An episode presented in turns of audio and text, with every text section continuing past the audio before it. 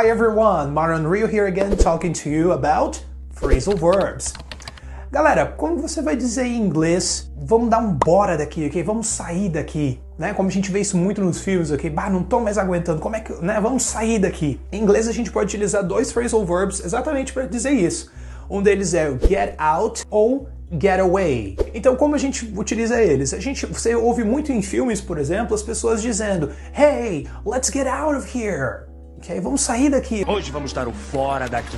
Ok, ou ok, I just can't put up with this situation anymore. Let's get away and drink some coffee. I don't know, right? Então, esses dois phrasal words significam que a gente está querendo sair de um lugar, ok? Imediatamente. Conseguiu aprender sobre phrasal verbs? Comente aqui embaixo utilizando uma frase and we will keep on talking, right? Thank you very much. Bye bye.